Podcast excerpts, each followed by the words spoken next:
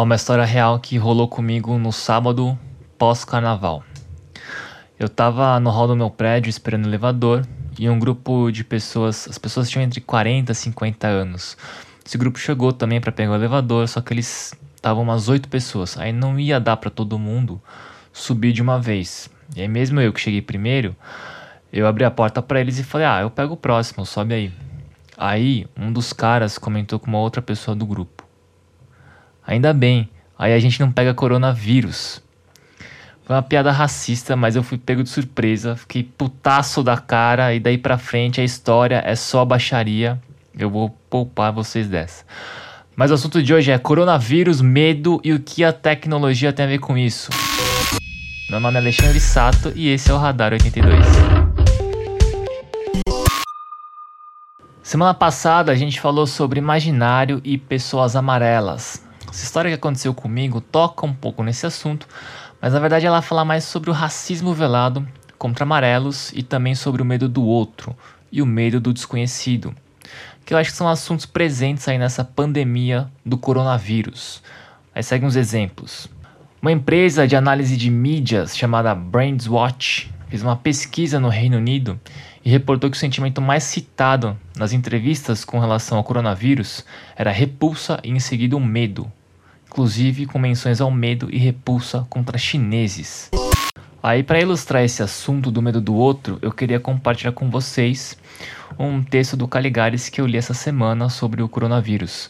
Quem me recomendou foi a Clara, valeu Clara. O título do texto é Coronavírus como metáfora. No texto, ele escreve que a epidemia do coronavírus serve como metáfora que talvez seja tão importante quanto o perigo efetivo que o vírus representa. Ele fala que a epidemia do corona vai ser, por um tempo, a metáfora da resistência à ampliação do mundo. Mas eita, que que, sei lá, o que que significa? Ele dá um exemplo aí para tentar explicar melhor. Ele fala que durante os anos 80, quando a AIDS era mais letal que hoje, ela significou uma espécie de vingança do destino contra os homossexuais, que eram as vítimas mais frequentes. E a AIDS seria a resposta de Deus contra a liberação sexual que ameaçava os costumes tradicionais da família cristã. A AIDS era o corretivo contra esse desvio para manter as estruturas sociais da época. Então, qual é a metáfora do corona de hoje? Segundo ele, nas últimas décadas o mundo viveu e vive um momento de derrubada de fronteiras, de aumento de conexões, contatos, encontros e intercâmbio cultural, a internet e a miscigenação das populações. Ele diz, aspas, mas como sempre acontece, não há fluxo sem o refluxo produzido por aqueles que se sentiram deixados de fora da festa.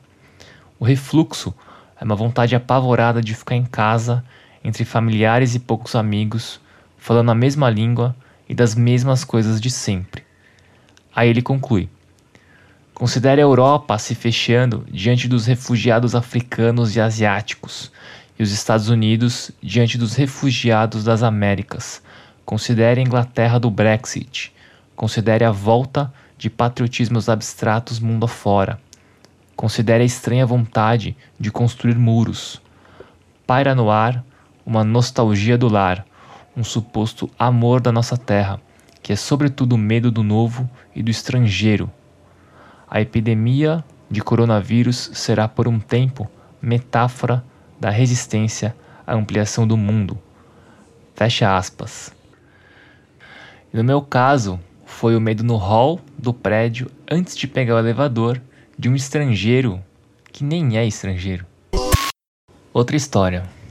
Em 1957, na Guerra Fria, os soviéticos lançaram o primeiro satélite artificial na órbita terrestre o Sputnik 1. A tecnologia do Sputnik representava não só a liderança dos soviéticos sobre os Estados Unidos, mas também a constante ameaça do inimigo. De repente, o perigo de um ataque nuclear pairava as cabeças de todos os americanos. O satélite orbitou por quase toda a superfície habitada da Terra e emitia sinais de áudio que eram tão fáceis de serem detectados que até os rádios amadores conseguiam captar o sinal do Sputnik 1.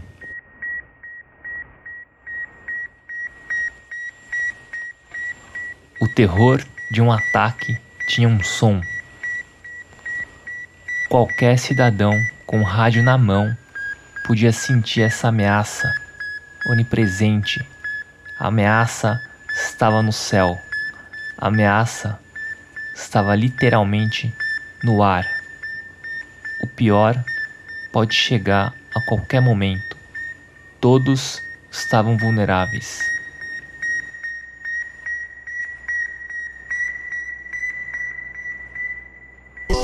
E os americanos reagiram com a criação da NASA com o início da corrida espacial e com muita histeria.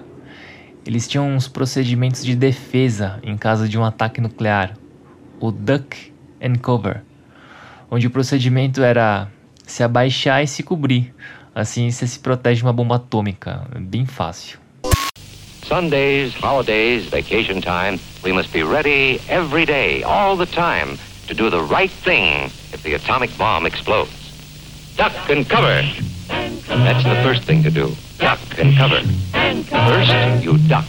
Then, you cover. Beleza, mas e nesse contexto de medo, histeria, o que a tecnologia tem a ver com isso? Para mim, tem muito. Casos de desinformação estão rolando solto aí no Facebook, no Zap, nos grupos, etc. Você deve ter recebido essas mandingas, essas correntes da sua tia, da sua família. Essa é a nossa primeira epidemia com transmissão via WhatsApp 5G. E a gente tem acesso a um monte de informação lixo e falsa que contribui para esse medo e essa histeria.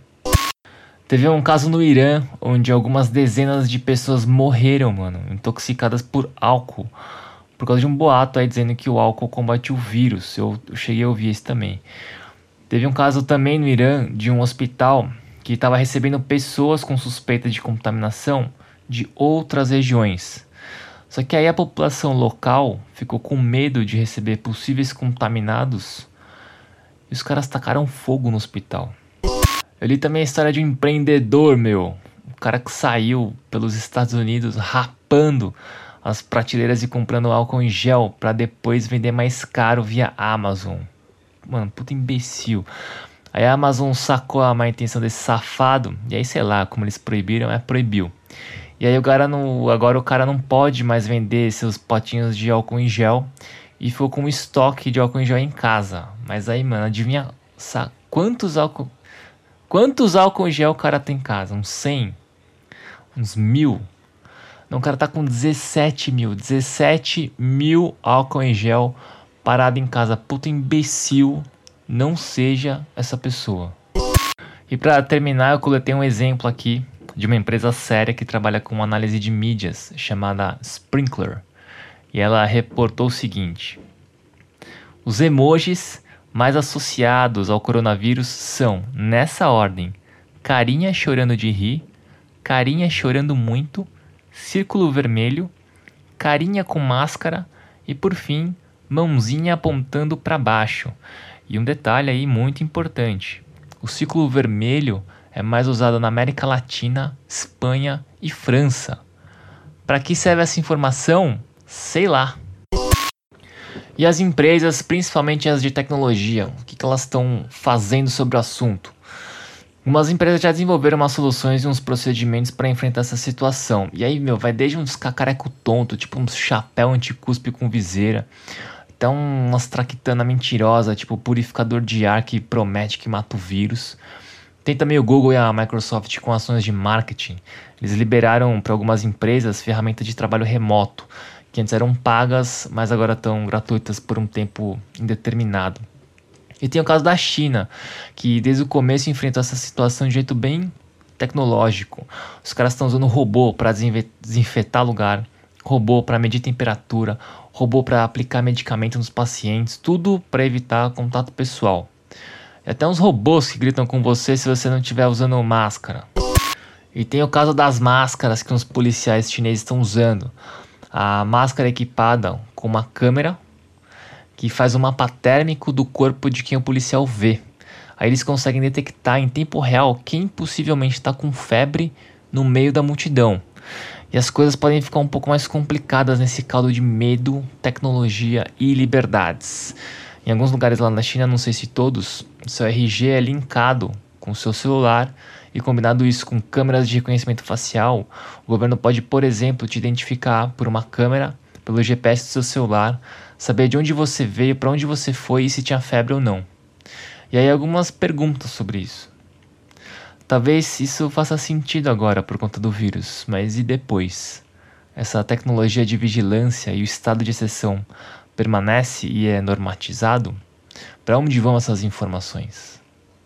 E aí, de maneira geral, nas próximas semanas, o que essa pandemia pode ensinar para gente? E o que a gente aceita e faz sob o medo?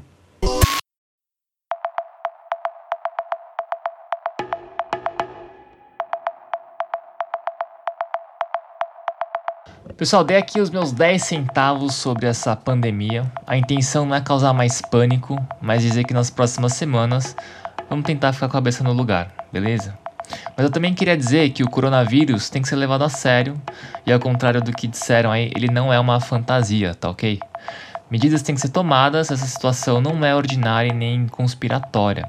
Eu não sou infectologista, mas recomendo que vocês se informem, se cuidem e cuidem das pessoas próximas de vocês, mas sem medo, sem histeria, sem pânico, sem esvaziar os supermercados, caralho. E se você quiser sugerir um tema, comentar alguma coisa, entre em contato é lá no Instagram, coletivo.82, é tudo junto por extenso. Manda sua mensagem, seu sinal que até rádio amador pega, seu áudio, mas cobrindo a boca, beleza? Entre no nosso radar, a gente vai te ver, vai te ouvir e se cuidar. Até semana que vem. Ainda bem que essa porra aí veio só depois do carnaval.